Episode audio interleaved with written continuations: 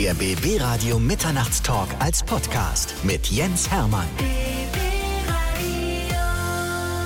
Bei mir ist ein sehr interessanter Mensch. Er heißt Dr. Ernst Reuss. Er ist Rechtswissenschaftler, Buchautor und Jurist. Herzlich willkommen. Hallo. Und der Anlass, warum wir heute hier zusammenkommen, ist, dass wir in einer Region leben, in der eine ganze Menge passiert. Es gibt ein neues Buch von Ihnen, das heißt Mord und Totschlag in Berlin. Neue spektakuläre Kriminalfälle aus Berlin und Brandenburg. Und da haben wir natürlich jetzt ganz viele aufmerksame Hörer vor dem Radio, die sagen, ach, bei uns in der Region, da passiert was. Ja, passiert sogar sehr viel, weil es eben eine große Stadt ist, Berlin, und die Region natürlich auch ganz mächtig ist. Mhm. Jetzt wollen wir erstmal wissen, wie Sie überhaupt dazu gekommen sind, ein Buch über spektakuläre Kriminalfälle zu schreiben. Also wie Sie schon sagten, ich bin ja Jurastudent oder ich war Jurastudent, mhm. jetzt bin ich kein Jurastudent mehr und ich habe da auch promoviert dann in Berliner Justizgeschichte und sowas und habe mehrere andere Bücher geschrieben. Aber als junger Student hat mich maßlos Strafrecht interessiert. Strafrecht war spannend und ich habe mal in der Vorlesung einen Fall gehört, der Sirius-Fall, der hat mich sehr inspiriert und ich dachte irgendwann viel, viel, viel, viele Jahre später, ich müsste da mal was zu, zu schreiben, weil eben es nur ums Juristische geht und ich wollte den Hintergrund sehen. Dann können Sie den Sirius-Fall vielleicht mal ganz kurz erklären. Der Sirius-Fall ist ein Fall, der juristisch sehr interessant war, weil es um einen Selbstmord geht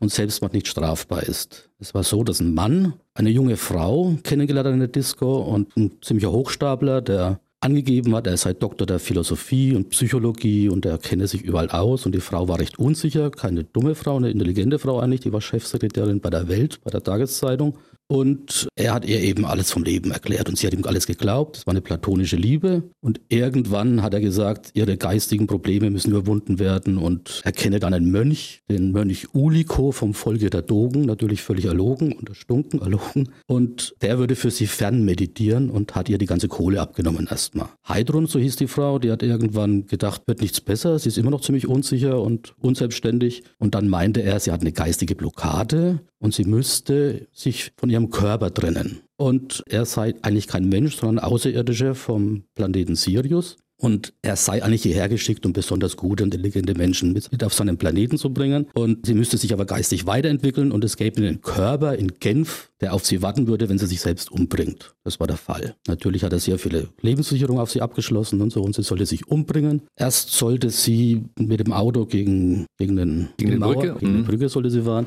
Das hat aber nicht geklappt, weil sich seine Ehefrau zum selben Zeitpunkt in seiner Gegenwart umgebracht hat. Die Polizei hat erst gegen ihn ermittelt und er wollte jetzt nicht noch mehr auffallen, weil offensichtlich auch noch mehrere Freundinnen von ihm sehr seltsame Todesfälle waren. Allerdings konnte die Polizei nichts nachweisen und dann hat er weiter, munter weitergemacht und hat sie, die Heidrun, überredet, äh, Selbstmord mittels, mittels Föhn in der Badewanne zu machen. Mhm. Das haben sie dann versucht. Er hat angerufen, also hat ein Telefon sollte sie neben hinstellen und er hat dann angerufen, aber hat sie noch gelebt. Drei Stunden haben sie telefoniert, immer wieder hat er gesagt, wie sie es machen soll, aber es hat nicht geklappt, weil die Badewanne geerdet war, was damals ein Baumangel war. So ist er eben nicht gestorben, hat überlebt, aber irgendwann kam es zur Anzeige und dann kam es zum Prozess. Und wirklich das Spannende für einen Juristen ist natürlich, was ist das jetzt? Ne? Selbstmord ist nicht strafbar, Anstiftung zum Selbstmord kann ja auch nicht strafbar sein. Selbstmord ist also, wenn man jemanden zum Selbstmord anstiftet, ist es nicht strafbar? Wenn man jemanden zum Selbstmord anstiftet, hat dann das Gericht entschieden, wenn es es als mittelbares Werkzeug für sich selbst benutzt, dann ist es strafbar, weil diese Heidrun eben sich gar nicht selbst umbringen wollte. Die dachte ja wirklich, sie erwacht in einem fremden Körper und entfleucht dann mit ihm zum Sirius. Und deswegen hat er einen Irrtum erregt, der dann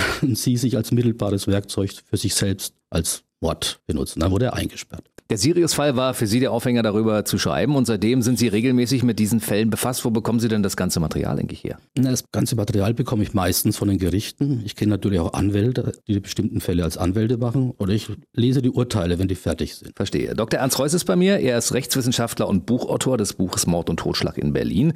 Und wenn man mal guckt, mehr als eine halbe Million Straftaten wurden 2016 in Berlin angezeigt. Also das geht vom Taschendiebstahl über Drogenhandel und Schlägereien bis hin zum Mord. Und die interessantesten Fälle picken Sie sich immer raus und wir werden jetzt mal ein paar Fälle aus der Region Berlin-Brandenburg ein bisschen näher beleuchten. Ja. Zum Beispiel ein Fall, den wir alle noch im Hinterkopf haben, weil es nicht lange her ist. 2016 der Fall vom Kudamraser, Marvin N. und Hamdi H. Und die zwei Jungs waren Autofreaks, testosterongesteuerte Fahrer, die riesen Autos hatten. Mit der Audi hatte 225 PS und der andere hatte 380 PS und sie haben sich dann auf der Straße getroffen. Sie kannten sich vorher aus Shisha-Bars und er hat neben ihm gehalten und hat dann Zeichen gegeben, äh, komm, wir machen jetzt ein Rennen. Und dann haben sie ein Rennen gemacht über den Kudamm. Und letztendlich kurz vom KTW kam dann rechts ein pensionierter Arzt, der bei Grün dann über, über die Straße fahren wollte und den haben sie umgefahren. Dieser Jeep von dem, von dem Arzt, der wurde 70 Meter durch die Luft geschleudert und er war natürlich dann sofort tot. Und die Frage ist natürlich, wie das zu bestrafen ist. Es ist ein Autounfall, das heißt ja auch immer Autounfall. Aber Sie wurden letztendlich wegen Mord verurteilt. Also Mord muss man Vorsatz haben, muss, muss man niedere Beweggründe haben oder Heimtücke oder irgendwas. Und das ist natürlich sehr, sehr schwierig zu sagen, wenn mit dem Auto jemand über den Haufen fährst, ist es Mord. Anders wäre es natürlich, wenn dieser islamische Attentäter vom Breitscheidplatz das machen würde und mit Vorsatz ganz bewusst auf jemanden zufahren würde, dann ist es klar, das ist Vorsatz. Aber hier war es die große Frage. Wie ist da zu entscheiden? Die Richter haben damals gesagt, also wer bewusst Menschenleben gefährdet, handelt der vorsätzlich. Das ist bedingt vorsätzlich, aber die Richter haben zuerst am Landgericht Berlin auch gesagt, sie hatten ihr Auto gar nicht mehr im Griff, sie fuhren so schnell, sie hätten eh nicht mehr bremsen können und dann wird es schwierig mit Vorsatz. Ne? Und das Bundesgerichtshof hat dann beim ersten Urteil gesagt, das ist unlogisch, weil wenn die nicht mehr handeln können, können sie auch nicht vorsätzlich handeln. Deswegen hat das Gericht das Ganze aufgehoben und hat es wieder an die Kammer zurück, an eine andere Kammer desselben Gerichtes äh, verwiesen. Und die haben jetzt erneut entschieden und haben erneut Mord entschieden und haben gesagt, die hätten noch bremsen können und die Fahrt war vorsätzlicher Mord. Das ist jetzt wieder in der Revision. Aber es hat sich diesbezüglich auch etwas geändert. Es gibt inzwischen mehrere Urteile, die da von Mord ausgehen. Der Bundesgerichtshof hat auch einen Fall aus Hamburg das erste Mal bestätigt, dass das Mord ist. Also es ist nicht mehr so einfach jetzt, sowas zu machen. In dem Fall lebenslange Haft? Es gibt immer nur lebenslange Haft bei Mord. Das ist die einzige Strafe. Höchstens, er war man war betrunken oder was weiß ich alles und dann gibt es Strafminderung, aber die einzige Strafe, die es da gibt, ist lebenslang. Lebenslange Haft, das können Sie vielleicht als Rechtswissenschaftler kurz erklären. Wie lang ist lebenslange Haft? Man geht von 15 Jahren aus. Genauso wie Todesstrafe oder sowas bei uns nicht gegen die Verfassung verstoßen würde. Es ist die allgemeine Handlungsfreiheit und Menschenwürde. Man kann nicht einfach Menschen lebenslang einsperren. Nach 15 Jahren kann man wieder rauskommen, aber es gibt dann die besondere Schwere der Schuld und normalerweise bleiben Leute bis zu 20 Jahre in Haft. Aber dann wird man normalerweise, wenn man keine Gefahr für die Allgemeinheit ist und keine Sicherungsverwahrung bekommt, kommt man wieder raus. Also der Stand 2019 im August ist, dass die beiden äh, lebenslang hinter Gitter gehen. So ist im Moment der Stand. Das jetzige Gericht hat auch entschieden, es ist ein niederer Beweggrund. Das Motiv der Angeklagten, das Autorennen um jeden Preis zu gewinnen, sei sittlich auf tiefster Stufe stehend gewesen. Und das ist ein Mordmerkmal. Und wenn ein Mordmerkmal erfüllt ist, dann ist es Mord. Das ist einer von vielen spektakulären Fällen, die wir heute besprechen werden. Mord und Totschlag in Berlin. Neue spektakuläre Kriminalfälle aus Berlin und Brandenburg ist das Buch von Dr. Ernst Reuss, der heute bei uns ist. Das war gerade der Fall der Kudam-Raser von 2016. Wir gehen mal ein bisschen zurück. Ich habe mal in dem Buch ein bisschen geblättert, habe mal geguckt, was da für spektakuläre Fälle drin sind. Und viele von den Fällen kennen wir tatsächlich. Also Johnny K., der 2012 von einem Disco-Besuch kam, der war, glaube ich, noch relativ jung, 20 Jahre, und wurde damals in der Nähe des Berliner Alexanderplatz von einer Gruppe Jugendlicher zu Tode geprügelt. Ja, Johnny K. mit Freunden zusammen gefeiert. Äh, sie waren gut angetrunken, kamen raus am Alexanderplatz. Sie waren zu dritt, ja, und einer war vollkommen betrunken, den haben sie geschleppt. Dann haben sie ihn hingesetzt, weil sie ein Taxi rufen wollten. Und dann kam eine Gruppe von sechs anderen Jugendlichen. Dann kam es zu einer Schlägerei. Dauerte nicht sonderlich lange und so. Es war, die waren zwei, zwei Leute gegen sechs Leute und sowas. Drei haben sich auf den einen gestürzt, die anderen drei auf den anderen. Und Johnny K. hat eine Hirnblutung erlitten und starb dann kurz danach. Und war große Aufregung in der Stadt, es war ja groß in den Boulevards und es, es waren sechs Migranten, türkischstämmige und griechische Berliner, die hier geboren wurden und so und da war natürlich ein großer Aufruhr. Und es kam erst nicht zu dem Prozess, weil zwei Stück in die Türkei abgehauen sind und dann noch in der Türkei dummerweise Interviews mit der Bildzeitung geführt haben und das natürlich noch mehr zu Unmut führten und dann kam dieser Prozess. Was ist dabei rausgekommen? Wie viele von den sechs Männern wurden verurteilt und zu welchen Strafen? Es wurden alle sechs verurteilt. Es war nur das eine Problem, weil einer von den sechs, das war der Haupttäter sozusagen, obwohl er wahrscheinlich gar nicht Johnny selbst berührt hat. Er wurde wegen gefährlicher Körperverletzung mit Todesfolge zu vier Jahren, sechs Monaten verurteilt.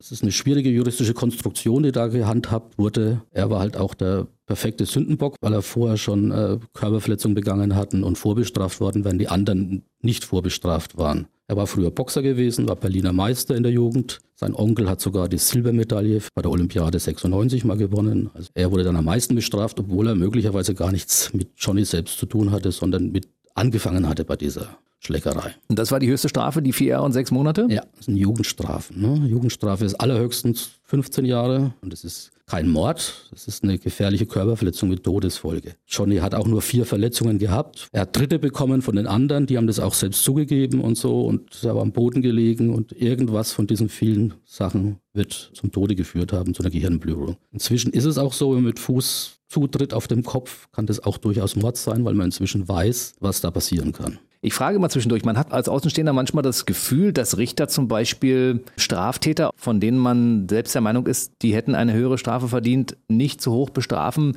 wie man das selbst entschieden hätte, wenn man es hätte entscheiden können. Woran liegt das? Ja, es gibt in den Paragraphen Strafen, Höchststrafen und danach muss man gehen. Früher hat es für so einen Autounfall es fahrlässige Tötung bis allerhöchstens fünf Jahre, Hut am Raser nochmal. Ne? Also wenn es kein bedingter Vorsitz ist, ist es eine fahrlässige Tötung, allerhöchstens fünf Jahre.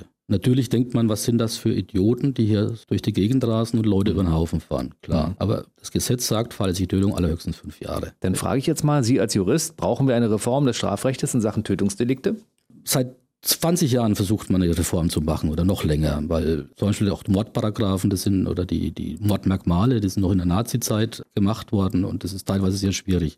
Also es könnte aber durchaus passieren, dass wir irgendwann eine Reform des Strafrechts bekommen. Davon reden wir schon seit 20 Jahren. Na, vielleicht haben wir ja regelmäßig jetzt die Gelegenheit, darüber zu reden. So, wir haben Dr. Ernst Reuss bei uns heute. Er ist Jurist und Rechtswissenschaftler und auch Buchautor des Buches Mord und Totschlag in Berlin. Es geht um spektakuläre Kriminalfälle aus unserer Region. Und wir haben mal so ein bisschen durchgeblättert und ich habe zum Beispiel 2009 einen sehr interessanten Fall gefunden, zerstückelt. Es ging um die Tötung des Obdachlosen Jochen G. durch einen Studenten. Und das kam ja damals einer Hinrichtung gleich. Das Motiv des Ganzen und wie das genau, also das Motiv des Ganzen weiß man bis heute nicht aber der Mensch, der Germanistikstudent, äh, stieg am Zoo aus und hat sich dort einen obdachlosen Trinker, Alkoholiker aufgegabelt, bin nach Hause genommen, was eigentlich nicht so seine Art war.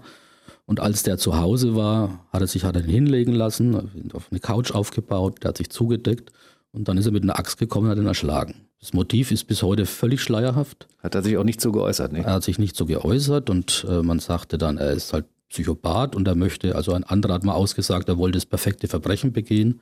Er selbst hat dann in Briefen an seine Mutter geschrieben, dass die sich ums Kleingeld gestritten hat und er, er dann im Affekt das gemacht hätte. Allerdings wusste er auch, dass diese Briefe gelesen wird, werden und die, die Rechtsmedizin hat eben gesagt, dass der schon ausgezogen da im Bett lag und erschlagen wurde und danach hat er ihn dann zerstückelt in Einzelteile, hat ihn dann am Güterbahnhof Wilmersdorf abgeladen, Teile waren noch in seinem Kühlschrank, aber am nächsten Tag ist er dann, hat er seiner Freundin gebeichtet und ist dann zur Polizei gegangen. Welche Strafe hat er dafür bekommen? Ich glaube, er hat 14 Jahre dafür bekommen, weil er auch selbst einen gewissen Alkoholpegel hat. Das ist verminderte Schuldfähigkeit. Und das Problem war in diesem Fall eben das Mordmerkmal herauszufinden. Der Staatsanwalt wollte damals äh, ihn verurteilen, weil er das einfach aus Mordlust begangen hat. Konnte man ihm aber nicht nachweisen, weil er eben geschwiegen hat. Und der Staatsanwalt hat gesagt, Heimtücke war es nicht, weil der noch so die Hände schützend vor seinem Kopf gemacht hat. Deswegen könnte es keine Heimtücke sein. Und dann hat man erstmal kein Mordmerkmal gehabt, dann wäre es Totschlag und Totschlag wird eben sehr viel geringer bestraft. Das Gericht hat aber letztendlich äh, abweichend vom Staatsanwalt entschieden und hat gesagt, es war Heimtücke, weil er eben auf dem Rücken in,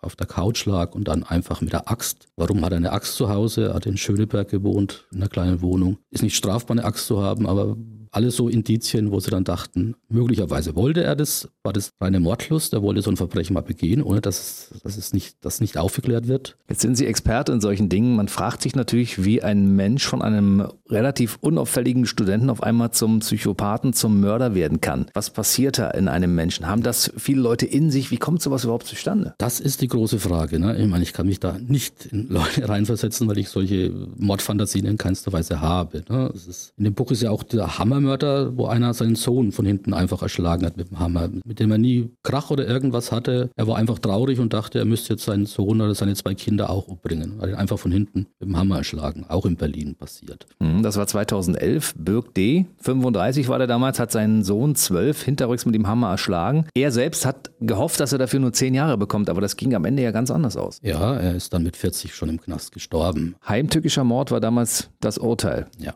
Das heißt heimtückisch, weil er seinen Sohn hinterrücks erschlagen hatte mit einem Der Hammer. Der Sohn saß vom Computer und, und wollte spielen oder was weiß ich alles und er kam dann einfach völlig aus heiterem Himmel. Sie hatten keinen Krach und sie hatten nie Krach oder irgendwas. Er selbst hat gesagt, er ist traurig gewesen und wollte dieses blöde Leben nicht seinen Kindern zumuten. Seine Tochter war im Nebenzimmer, die hat, die hat auch Computer gespielt. Oder Fernsehen geguckt, ich weiß es nicht mehr. Er hat dann einen Staubsauger eingeschaltet, hat die Tür zugemacht und ist zu seinem Sohn, hat ihn von hinten erschlagen. Danach war er nicht mehr in der Lage, seine, seine Tochter umzubringen und ist abgehauen. Welche Strafe hat er dafür bekommen? Lebenslange Haft. Ja. Wenn der Mann mit 40 im Knast gestorben ist, könnte man ja davon ausgehen, dass vielleicht auch jemand im Knast nachgeholfen hat, nachdem bekannt wurde, was er seinem Kind angetan hat. Soll nicht so gewesen sein, ja. Aber es ist, solche Leute sind natürlich im Knast besonders gefährdet. Es gibt ja auch viele Selbstmorde im Knast, aber genaue Auskunft hat man mir nicht erteilt. Da kann man ja mal drüber spekulieren. Dr. Ernst Reuss ist bei mir, er ist Jurist, Rechtswissenschaftler und Buchautor des Buches Mord und Totschlag in Berlin. Es gibt nämlich mehr spektakuläre Kriminalfälle in der Region Berlin-Brandenburg, als man denkt. Ich habe zum Beispiel, und das war ein Fall, den haben wir alle noch im Hinterkopf, einen Fall gefunden von Silvio S. aus Niedergörsdorf. Der hat damals zwei Jungen entführt und getötet und zwar auf sehr, sehr heimtückische Art und Weise. Ja, Silvio S. hat bei seinen Eltern in Brandenburg gewohnt, in irgendeinem kleinen Dorf er war ein sehr seltsamer Typ, mehr oder weniger, hat nie eine Beziehung gehabt, hat viel Pornos konsumiert, aber Sadomaso-Pornos, Hetero-Pornos. Und er hat eine ein Meter große Gummipuppe gehabt, der geschmust hat, der Sex hatte und da er sich dabei gefilmt ist, kam dann später alles raus. Und er war wohl ab Juni 2015 war das, war auf dem Höhepunkt der Flüchtlings- Welle hat er sich wohl überlegt, jemanden umzubringen. Das konnte man auch rausfinden, weil er irgendwann mal so Aufzeichnungen in seinem Zettel hatte, kleine Kinder betrunken machen, äh, Knebel und was weiß ich alles. Er ist dann mit Gummibärchen und mit Chloroform und mit Knebeln und alles durch die Gegend gefahren, hat ein Opfer gesucht. Raus kam es dann beim Lageso zur Flüchtlings Krise. Da war der kleine Mohammed, der war vier Jahre alt. Den hat er dann in diesem ganzen Chaos, das dort herrschte, die Mutter musste für Sozialhilfe anstehen und der Junge hat gespielt. Den hat er dann mit einem Teddybären und, und Gummibärchen oder sowas an der Hand rausgeführt aus dem Lageso, was dann später anhand von Videos äh, nachvollziehbar war. Hat ihn mit nach Hause genommen in das Haus seiner Eltern. Er hat da eine eigene Wohnung gehabt und sowas. Da hat er ihn sexuell missbraucht bis zum nächsten Tag. Und dann am nächsten Tag musste er wieder auf Arbeit und das Kind hat gewimmert und dann hat es mit dem Hosengürtel äh, erwürgt. Ganz schlimm und wenn man selbst wenn man dieses Urteil liest, da wird einem ganz übel dabei, ne, was mhm. da alles passiert ist. Und ja, und dann hat man irgendwann dieses Video veröffentlicht und das Video war ziemlich unscharf, man erkannte ihn nicht. Und dann gab es ein neues Video und seine Mutter hat ihn erkannt, weil dieses ein Bild von diesem Video in der Märkischen Allgemeinen abgedruckt war. Und sie hat ihn dann zur Rede gestellt. Er hat es erst abgestritten, dann hat er es zugegeben. Hat die eigene Mutter die Polizei angerufen. Und was dann bei der ersten Vernehmung noch rauskam, dass er diesen Elias aus Potsdam ein paar Monate vorher auch umgebracht hat und mhm. entführt mhm. hat. Ich weiß nicht, also ich konnte mich doch sehr gut an Elias erinnern, weil überall in Berlin hingen Fotos von dem, dass der weg ist und dass er entführt worden ist. Und er hat ihn dann auch umgebracht muss, muss genauso geschehen sein, mit Chloroform ihn angesprochen und hat ihn dann in seinem Schrebergarten, er hat noch einen Schrebergarten gehabt, von dem seine Eltern nichts wussten, da hat er ihn vergraben, da wurde er gefunden. Dann ist er erstmal auf Arbeit wieder gefahren, da war in so einem Wachschutz, hat nachts äh, irgendwelche Objekte bewacht und als er am nächsten Früh um 5.30 Uhr nach Hause kam, hat seine Mutter nochmal angesprochen und dann hat er es zugegeben.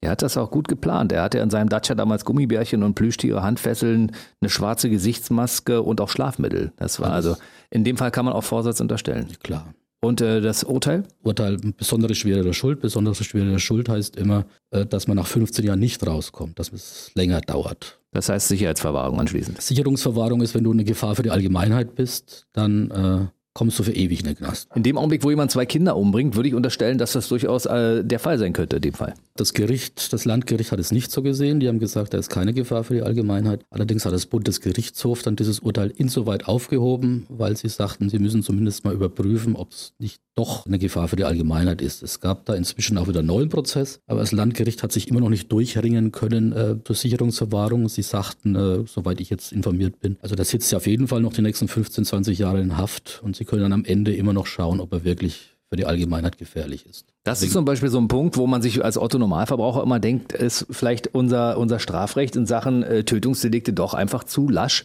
weil jemand, der zwei Kinder umbringt, dass der keine äh, Gefahr für die Allgemeinheit sein soll, das kann man schwer nachvollziehen. Kann man als Außenstehender schwer nachvollziehen, aber es sind Psychologen, die da Urteile machen und die Gutachter und äh, da, da stecke ich dann auch nicht drin oder sowas. Das sind dann Leute, die Fachleute sind in der Hinsicht, die dann darüber entscheiden müssen letztendlich. Die müssen auch entscheiden, auch wenn er Sicherungsverwahrung hat, kann er irgendwann doch wieder rauskommen, wenn er irgendwann nicht mehr als Gefahr für die Allgemeinheit dargestellt wird. Mehr als eine halbe Million Straftaten 2016 in Berlin, die angezeigt wurden, vom Taschendiebstahl bis äh, zu Mord hin. Und Sie sind bester Kenner der Berliner Justizgeschichte und haben die spektakulärsten Fälle aus den letzten Jahrzehnten zusammengetragen im aktuellen Buch. Wie viele Fälle sind insgesamt drin? Im aktuellen Buch zu Berlin sind 15 Fälle drin. Aber Sie hätten durchaus auch mehr schreiben können. Klar. Also wie gesagt, ich versuche immer die interessantesten Fälle zu finden, die mich persönlich auch ansprechen, die ich juristisch interessant finde, die spektakulär sind und juristisch interessant. Es muss es eine gewisse juristische Brisanz Substanz haben, wie Kudam Rasa zum Beispiel hat.